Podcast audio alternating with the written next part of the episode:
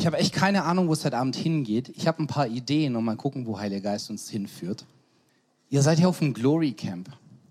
Und, ähm, und wenn, wenn du irgendwann mal was über Gott gehört hast, ja, Zeugnisse oder Bücher gelesen hast von irgendwelchen Heroes, ja, von den, von den Frauen, von den Männern Gottes, die in der Vergangenheit richtig krasse Sachen gemacht haben, da, da kriegst du so ein Bild von Herrlichkeit. Ja, so sieht Herrlichkeit aus. Azusa Street, wer hat davon schon mal was gehört? Ja, da, das war vor, vor 100, vor mehr als 100 Jahren, 120 Jahren, hat Gott auf einmal in einer kleinen ähm, Gebetsversammlung angefangen, präsent, sichtbar zu sein.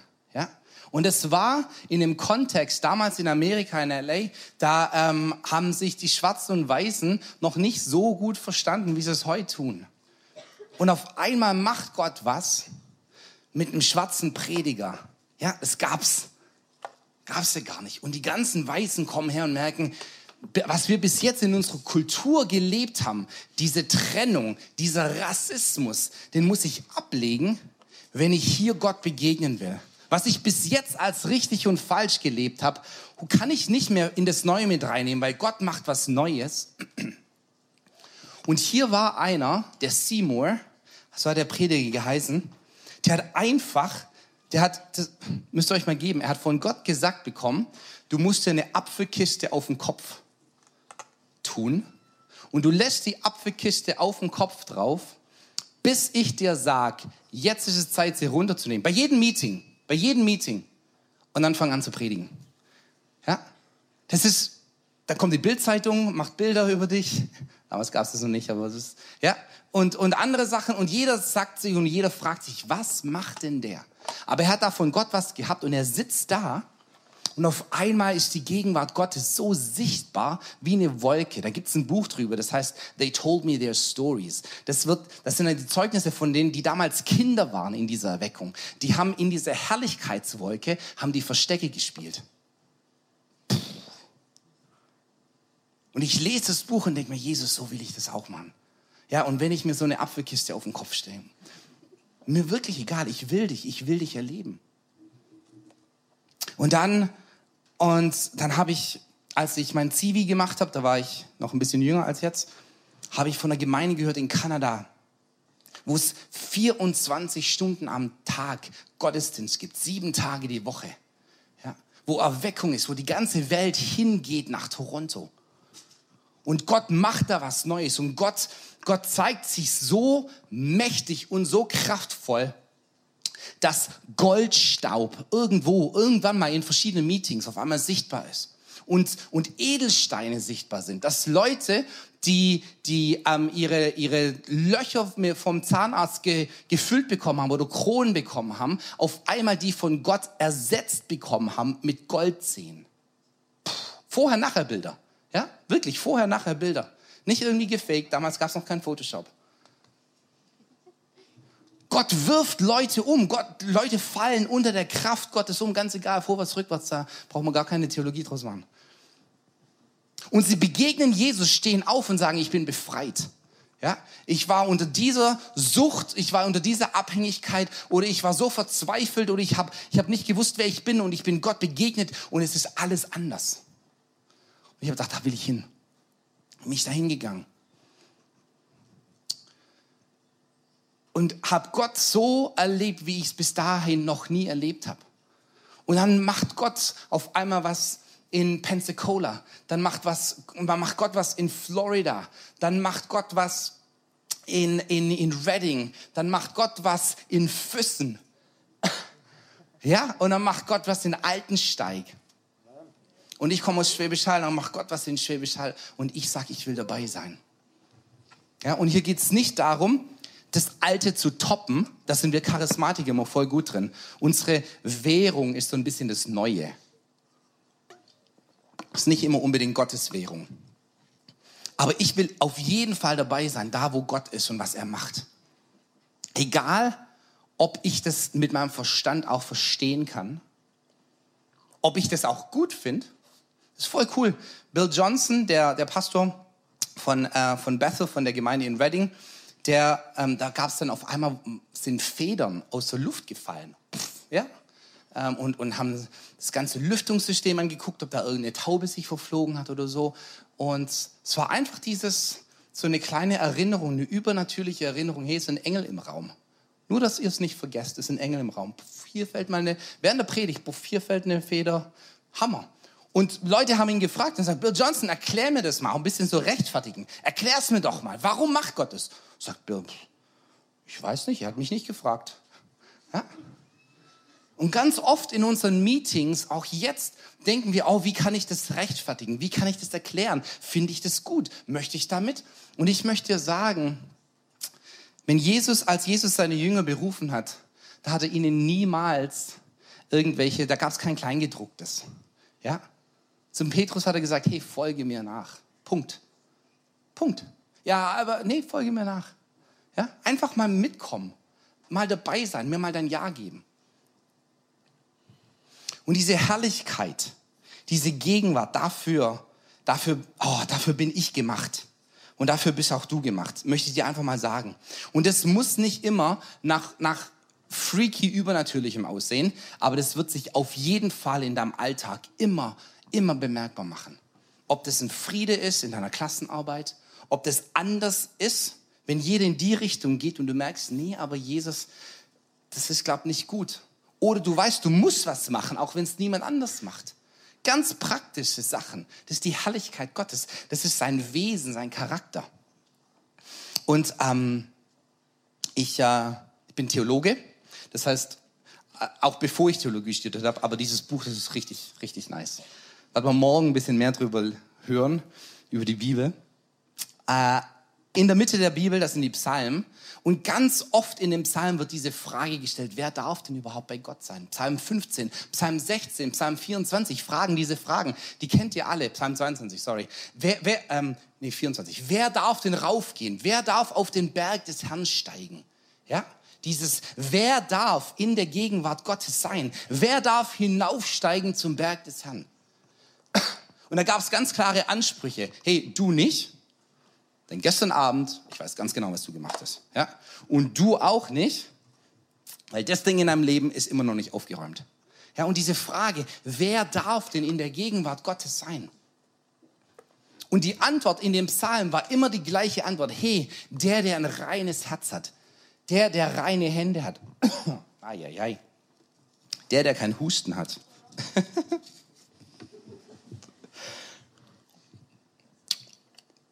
Und da wird immer prophezeit. Und das haben die Jungs wahrscheinlich nicht ganz gerafft, als sie die Psalmen aufgeschrieben haben. Aber es wurde immer prophezeit von dir und von mir. Eines Tages, eines Tages wird es ein Volk geben, wird es Menschen geben, die ein reines Herz haben, die rein gewaschen sind. Eines Tages wird es Leute geben, die vor Gott bestehen können, wo nichts mehr zwischen ihnen und Gott steht eines Tages. Da gibt es einen anderen Psalm, in Psalm 87. Und, und ich finde es richtig cool, euer Glory Camp, ist das so ein kleiner Berg. Der, der, der Berg Zion, vielleicht habt ihr davon schon was gehört. Das ist so, da war Gott, ja, auch die Stadt Zions. Das ist so die Gegenwart Gottes, äh, das Zelt, der, der ähm, Zelt Davids war da. Das war so, wer da, wer rauf nach Zion gehen darf, der darf dort Gott anbeten. Dort wohnt Gott in Zion. Und jetzt hört zu. Im Psalm 87 wird schon prophezeit, eines Tages wird es ein Volk geben, von denen wird man sagen, dieser und diese, die müssen nicht mehr raufklettern, sondern diese sind auf Zion geboren. Das blickt ihr gerade nicht, gell? Das ist okay. Um Gott kennenzulernen, um Gott zu verstehen, musst du wiedergeboren sein. Ja? Dieses mich hingeben und sagen, das Alte ist vergangen. Ich nehme das neue Leben von Jesus an. Und auf einmal merke ich, dass ich nicht mehr irgendwelche Treppen hochklettern muss, um Gott zu gefallen. Dass ich nicht mehr auf irgendwelche geistlichen Berge hochklettern muss. Fünf Schritte dahin, sieben Stufen zu da. Nee, nee, nee, Jesus ist gekommen, damit du jetzt ihn erleben kannst. Heute Abend, heute Abend Egal wie dein Tag jetzt aussah. Er will dir begegnen. Es geht nicht mehr darum, dass du zu Gott kommen musst, sondern Jesus ist die Message, dass er zu dir gekommen ist. Ist das nicht Hammer? Und von dir hat man prophezeit, von mir. Dieser ist auf Zion geboren. Also diese Person, du und ich, wir sind schon, wir sind für die Gegenwart Gottes gemacht, für die Herrlichkeit Gottes. Psalm 16, ähm, im Vers 2 da, ähm, das haben, haben die Obros richtig gut gemacht. Ähm, Only Jesus till I. Sehr gut. Psalm 16, Vers 2 drückt es ein bisschen anders aus und sagt nämlich, ähm, ich sag zum Herrn, du bist mein Herr, nur bei dir ist mein Glück. Ja, ich will nichts anderes und ich glaube, darum ging es auch gestern Abend diese verschiedenen Sachen, wo wir immer noch denken, ich glaube, Jesus ist nicht genug. Und das heißt nicht, dass du dann, wenn du, wenn du dein Leben ganz Jesus hingibst, das heißt nicht mehr, dass du Mädels oder Jungs nicht mehr nice findest oder dass Gott keine coole Karriere für dich hat oder so. Das ist alles drin. Alles passt alles in Jesus rein. Aber er ist so diese absolute Erfüllung. Ja, ich habe nichts außer nichts außer Gott ist mein Glück. Und dann am Ende von Psalm 16 da heißt, in deiner Gegenwart ist Freude die Fülle. Wenn ihr über Jesus nachdenkt, wenn ihr über Leben als Christ nachdenkt, ist das so eure Erfahrung? Juhu, ja? Ich gehe in Gottesdienst, juhu, Freude die Fülle. Ja? Oder die Party am Samstagabend, ist da mehr Freude die Fülle da? Ja? Genau. Denn Gott ist nicht auf den, Samstag, auf den Sonntagmorgen ähm, der, lässt sich da nicht reduzieren auf die zwei Stunden, sondern es geht ihm darum, dass du Freude, die Fülle in deinem Alltag hast. Und dann heißt es noch Lieblichkeiten, das ist ein bisschen alt. Oder eine andere Übersetzung, Wonne, das ist noch älter. Ja, Lieblichkeiten zu deiner Rechten. Im Englischen ist es Bliss. Heute würde man sagen, oh, richtig nice. Ja, wie, wie geht's dir mit Jesus? Freude, die Fülle und ist richtig nice. Ja, das ist, das ist deine, das ist das Versprechen für dich, deine Verheißung. Johannes 1, 14 und 16. Johannes 1 übrigens, ich sag's jedes Mal, wo ich bin, bester Prolog der Welt. Ja, wenn ihr mal ähm, irgendwas mit Deutsch macht, irgendwas mit Literatur, Johannes 1, bester Prolog der Welt. Und das Wort wurde Fleisch und wohnte und zeltete mitten unter uns. Und wir sahen seine Herrlichkeit es geht ja um Herrlichkeit. Wir sahen seine Herrlichkeit, eine Herrlichkeit als des Eingeborenen vom Vater, voller Gnade und Wahrheit. Was heißt das? Jesus ist gekommen und bis dahin hat jeder eine, eine, bestimmte Vorstellung gehabt von Herrlichkeit. Herrlichkeit sieht so aus, ja? Die, die, die Wolke oder die Feuersäule. Herrlichkeit muss irgendwie crazy groß aussehen.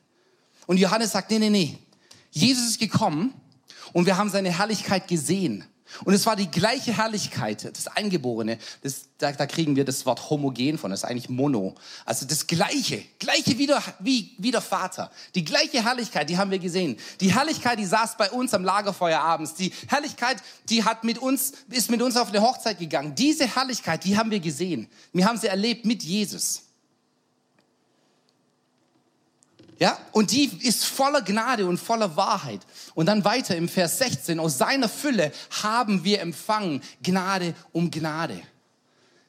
Wenn, wenn du mit Jesus unterwegs bist, dann ist es nicht nur so ein kleiner Tropfen, auch heute Abend nicht so, ah ja, so ein bisschen. Oder ich muss mich vielleicht irgendwie reinsteigern. Ja, oder ich muss mich so rein meditieren. Vielleicht spüre ich dann irgendwas. Oder vielleicht passiert irgendwas. Nee, nee, nee. Jesus hat Fülle für dich. Und es sieht vielleicht anders aus für dich als für mich, aber das ist Fülle für dich.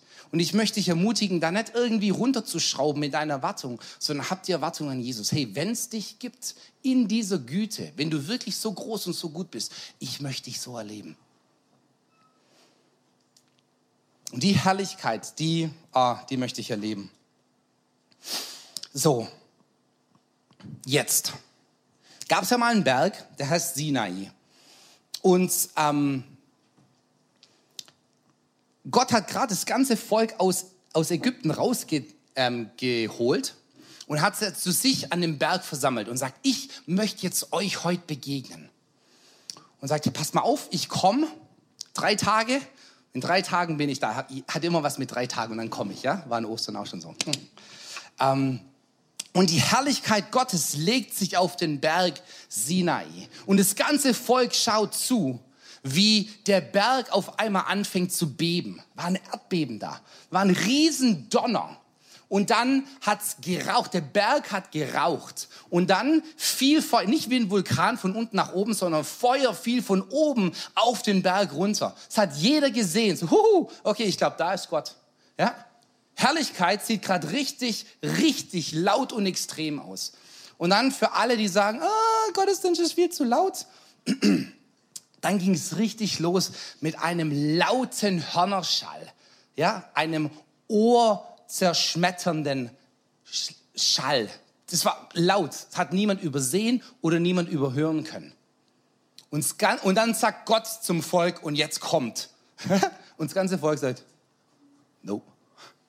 Wir schicken Mose. ja, safe, wenn, äh, mal gucken, ob der lebendig zurückkommt oder nicht. Wir warten mal hier. Mose, geh du mal rauf. Mal gucken, wie es dir mit diesem Gott geht. Und Mose geht rauf und ähm, und das ganze Volk hat schon innerlich, obwohl Gott gesagt hat, ich habe die Herrlichkeit für dich, sagt innerlich schon ein bisschen, ah, maybe not. Und Mose kommt runter mit seinen, mit seinen zwei Tafeln, zehn Gebote.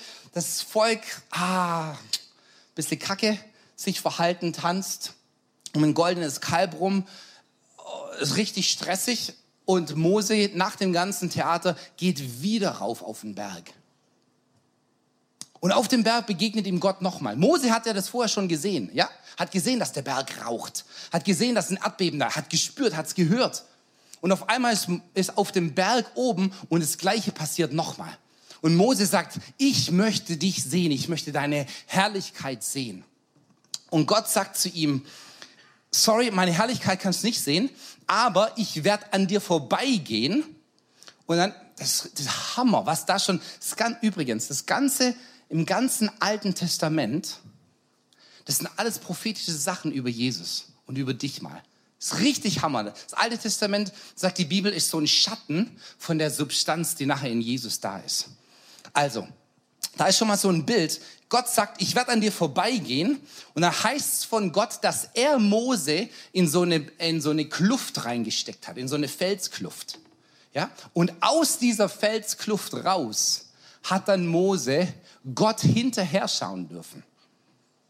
Und später mal merken wir, dass in dieser Kluft von Jesus, weil Jesus ist ja der Fels, ja, und als seine Seite aufging und da die Kluft im Felsen ist und uns Gott hier reingetan hat in Christus und auf einmal dürfen wir hier Herrlichkeit erleben in Christus und nicht nur ein bisschen, sondern in Christus ist die Fülle. Aber damals bei Mose hat er schon das bisschen angedeutet. Dann später passiert das gleiche mit dem Elia. Elia geht wieder zu diesem Berg hin. Er hat gerade äh, hat gerade auf dem Berg Karmel richtig coole Sachen erlebt, auch wieder Feuer vom Himmel und rennt jetzt aber weg von Isabel und Gott ruft ihn auf den gleichen Berg rauf, Zion, äh, Sinai. Elia kennt die ganzen Story von Mose, ja? Er weiß, wie die Herrlichkeit aussieht. Er weiß, wie Gott kommt. Wenn Gott kommt, dann raucht's. Ja, wenn Gott kommt, dann bebt die Erde, wörtlich. Wenn Gott kommt, dann musst du die Ohren zuhalten. Wenn Gott kommt, dann wird alles dunkel, weil die Wolke kommt. Elia kennt die Sachen. Elia weiß, wenn Gott in seiner Herrlichkeit da ist, dann wird es wahrscheinlich so passieren. Und Elia geht rauf auf diesen Berg Sinai und Gott begegnet ihm und sagt, ich möchte dir begegnen. Und Elia versteckt sich wieder in der Höhle drin. Und auf einmal bebt der ganze Berg. Oh, Elia denkt sich, huh, die Stories kenne ich, ich weiß, was kommt. Gott ist da. Aber es heißt, Gott war nicht in dem Erdbeben. Strange. Bei Mose war er doch im Erdbeben. Warum ist er beim Elia nicht im Erdbeben? Und dann auf einmal wird es richtig laut. Und Elia so, war bei Mose schon genauso. Any second now, any second now, jetzt kommt er gleich. Aber Gott war nicht, und Gott war nicht in dem Feuer drin, und Gott war nicht in der Dunkelheit drin, und Gott war nicht im Erdbeben drin. Und dann auf einmal heißt es, und es kam so ein leises Säuseln. Und Elia hat gemerkt, oh, jetzt ist Jesus da. Hat sein Gesicht verhüllt und ist aus der Höhle raus und war bereit, seinem Gott zu begegnen. Strange. Es war alles andere als das, was bis jetzt normal war. Alles andere, was er bis jetzt im Gottesdienst erlebt hat, über Gott. Alles andere, was ihm sein Pastor oder seine Eltern erzählt haben über Gott. Genau das Gegenteil. In den ganzen Sachen, so wie Gott sich in der Vergangenheit geoffenbart hat, auf einmal war es nicht mehr so. Ja, und dann haben wir den Petrus. Petrus ist sein ganzes Leben lang aufgewachsen mit, hey, du gehörst zum Volk Gottes. Die Heiden, das bist du und ich, die nicht. Ja, die gehören nicht dazu.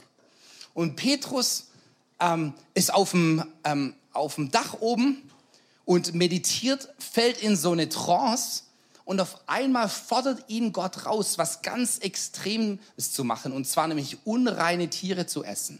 Kennt ihr die Story? Aus dem Himmel, der sieht das so, ein, so eine Vision, kommt so ein, so ein Tuchlaken runter mit voller unreinen Tiere, die die Juden nicht essen durften.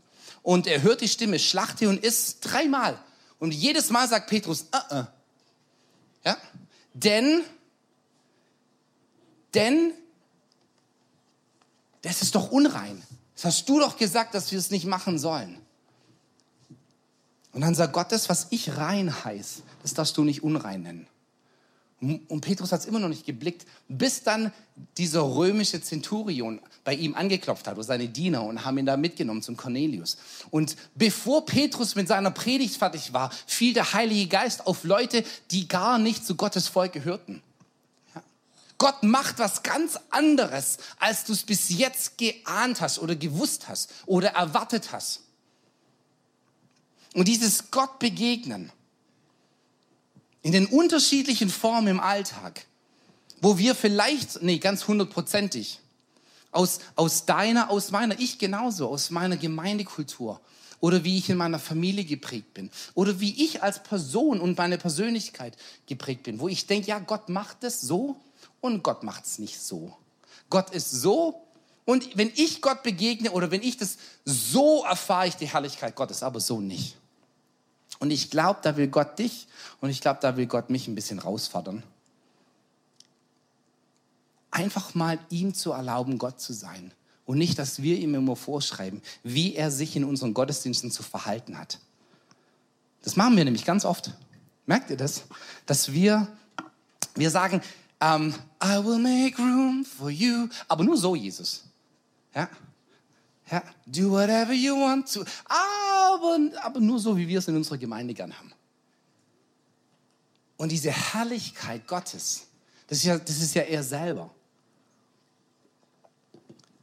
Da möchte ich jedes Mal bereit sein zu sagen, do whatever you want to. Egal was du machen willst, Jesus, ich bin dabei.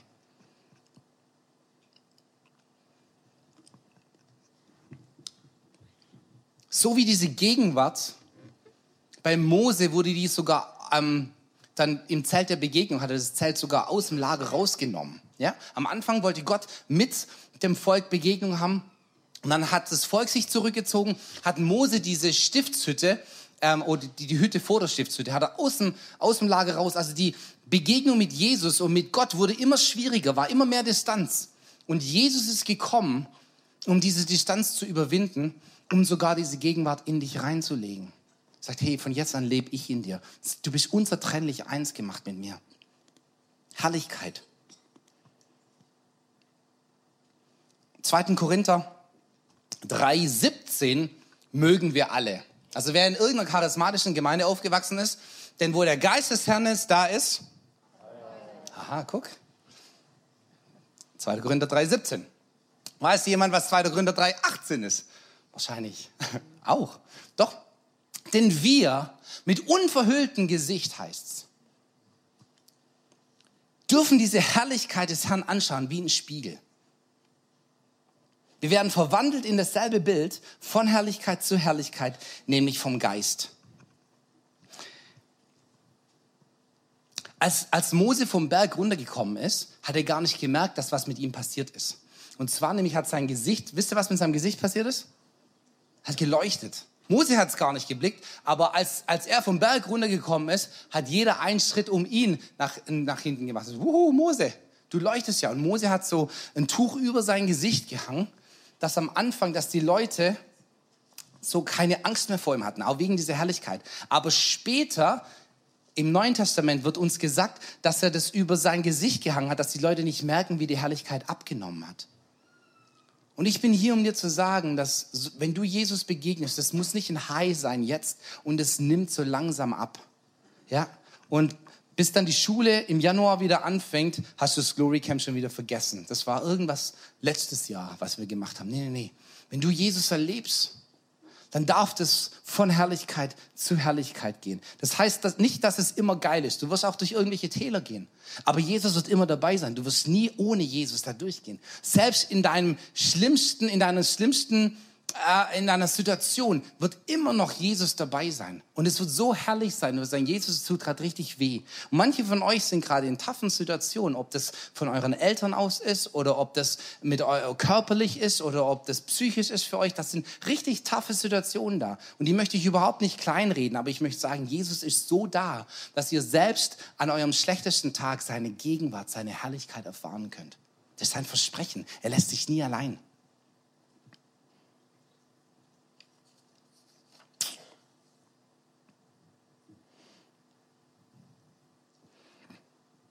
Und das passiert in dieser Herrlichkeit, diese Verwandlung, ja, diese Metamorphose.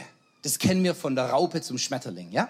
Da passiert irgendwas mit dieser Raupe und da verändert sich was. Und diese Metamorphose, die ist, die passiert mit dir. Und die, das ist diese vollständige Veränderung, nachdem man mit etwas oder mit jemandem zusammen war.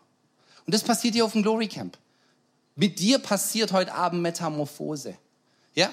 Morgen früh wird mit dir Metamorphose passieren. Jedes Mal, wenn du Zeit mit Jesus verbringst, passiert Metamorphose. Das ist unmöglich, Zeit mit Gott zu verbringen und unverändert herauszugehen. Mit Gottesdienst ist eine andere Sache. Ja? Das schaffen wir oft, das an einem Sonntag. Ja? Rein und raus, unverändert. Aber wenn du Jesus begegnest, hu, passiert Metamorphose. Ja? Auf einmal, dann, dann dann verändert sich mein Inneres und passt sich mehr und mehr seinem Wesen an. Und die Sachen, wo ich immer denke, oh, die müsste ich doch jetzt schon längst abgelegt haben. Ich will doch das nicht mehr tun oder ich sollte doch mehr. Das schaffst du nicht allein. Aber diese Metamorphose passiert in seiner Gegenwart. Ja? Es ist wirklich Gnade. Verbring Zeit mit ihm und die Veränderung wird passieren.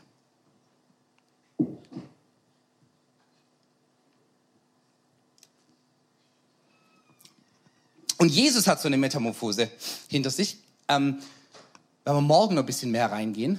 Aber der, der ging ja mal rauf mit seinen drei Jungs, auch auf den Berg. Und auf diesem Berg ist ihm was passiert. Auf einmal hat Jesus angefangen zu leuchten. Kennt ihr die Story von der Verklärung Jesu? Ja, ist oben uns begegnen ihm Mose und Elia. Reden wir morgen noch viel, viel mehr drüber. Aber das ist Hammer. Da äh, Petrus kann es nicht kann es nicht fassen, will drei Schrebergärtenhütten hinstellen, sagen, wir bauen drei Hütten, Jesus, eine für dich, eine für Mose, eine für Elia. Es wird richtig geil, wir fangen Konferenzen hier an, wir können dann die Leute hochbringen. Hier auf dem Berg geht's ab, da wollen wir bleiben. Und der Vater unterbricht Petrus und sagt, ja, das ist mein Sohn, hört auf ihn. Hier geht's gar nicht darum, dass ihr irgendwas macht, sondern hört auf Jesus. So. Und dann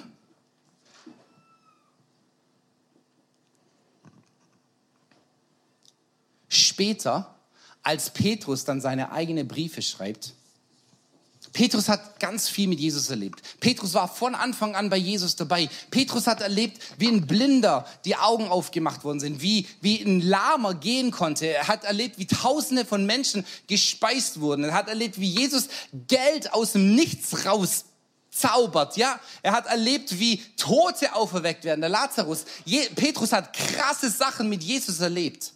Aber das einzige Wunder, er schreibt zwei Briefe, 1. Petrus und 2. Petrus. Das einzige Wunder, von dem Petrus überhaupt irgendwas schreibt in seinen Briefen, hätte ja alles wenn ich Petrus gewesen wäre, huh, ich hätte euch Bücher geschrieben über die ganzen Sachen, die Jesus gemacht hat. Hey, ich war dabei, als die 5000, als die 4000 gespeist wurden. Ich war dabei, als Lazarus von den Toten. Ich könnte es doch nicht glauben. Ich war dabei als der Blinde. Ich war dabei. Petrus Das einzige, das einzige Wunder, von dem Petrus berichtet, ist das auf dem Berg oben, wo auf einmal was mit Jesus passiert ist.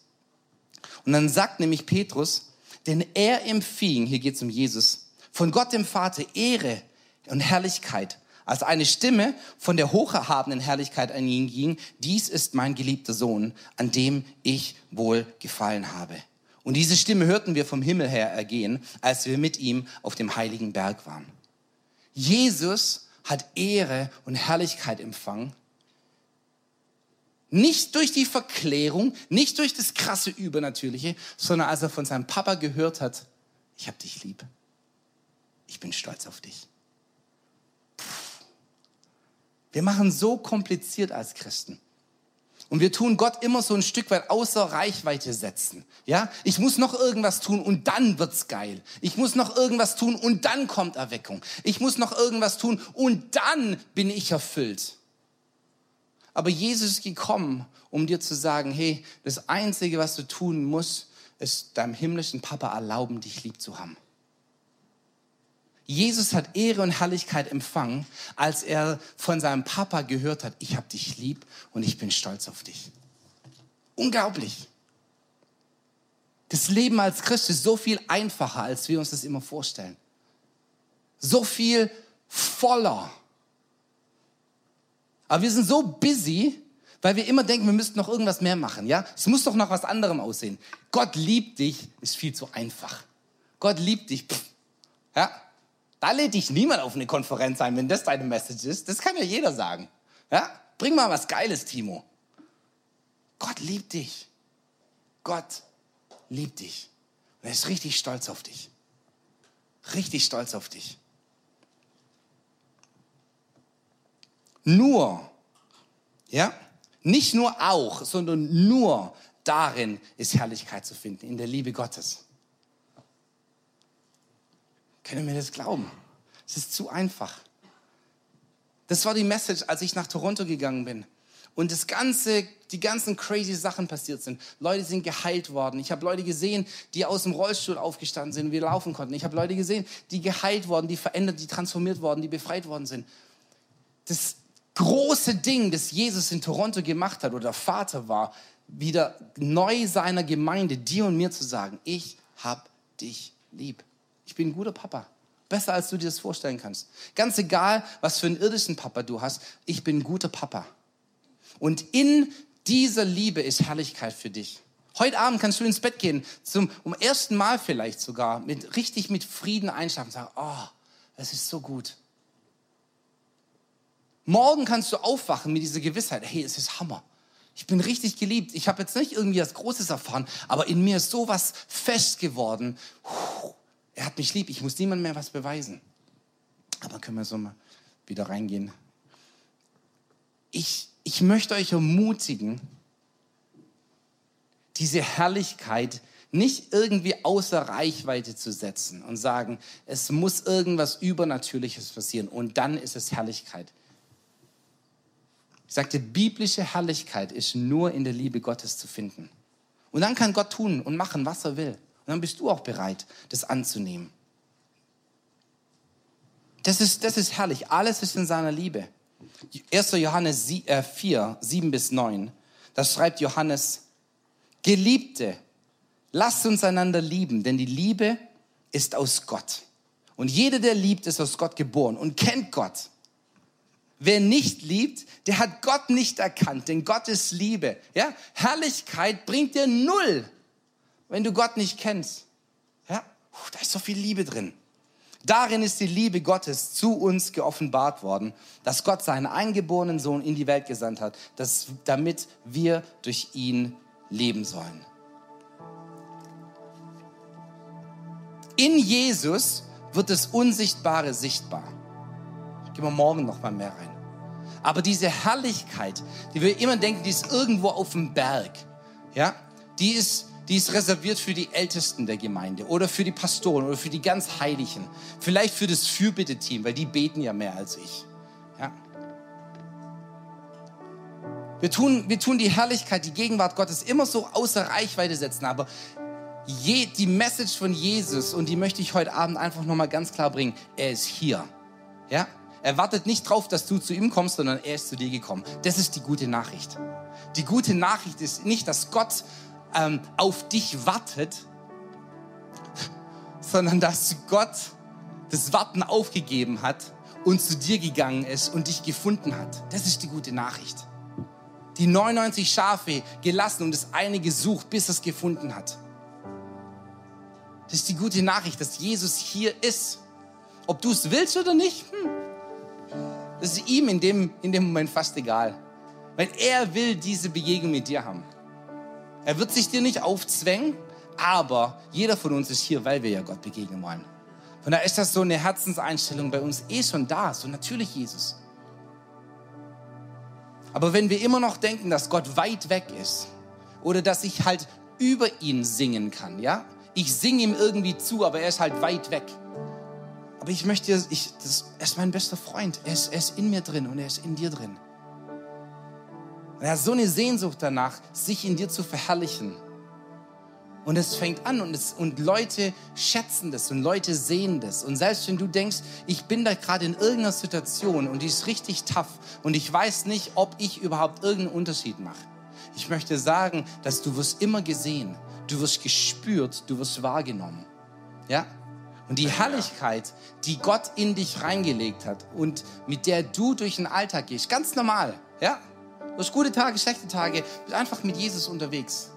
Die ist spürbar und die ist erlebbar und die wird einen Unterschied machen.